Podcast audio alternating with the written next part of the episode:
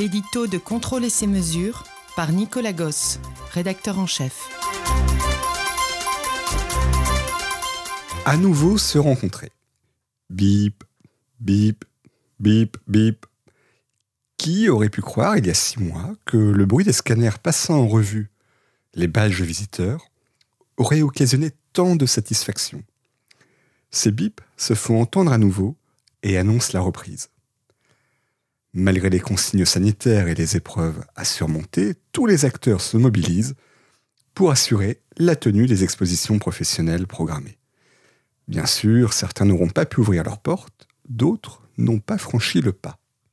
Raison de plus aujourd'hui de se précipiter dans les allées des parcs expo quand cela est autorisé et d'à nouveau se rencontrer. À bonne distance, masqué, mais sûr de nos choix. Il était temps de passer d'un monde aplati par les pixels au monde réel en trois dimensions, faisant réagir l'ensemble de nos sens. Nous-mêmes serons présents sur de nombreux événements et viendrons à votre rencontre. Si au contraire vous préférez venir nous voir, ce sera sur le salon Mesure Solutions Expo à Lyon en octobre. Nous vous y attendrons dans notre espace détente.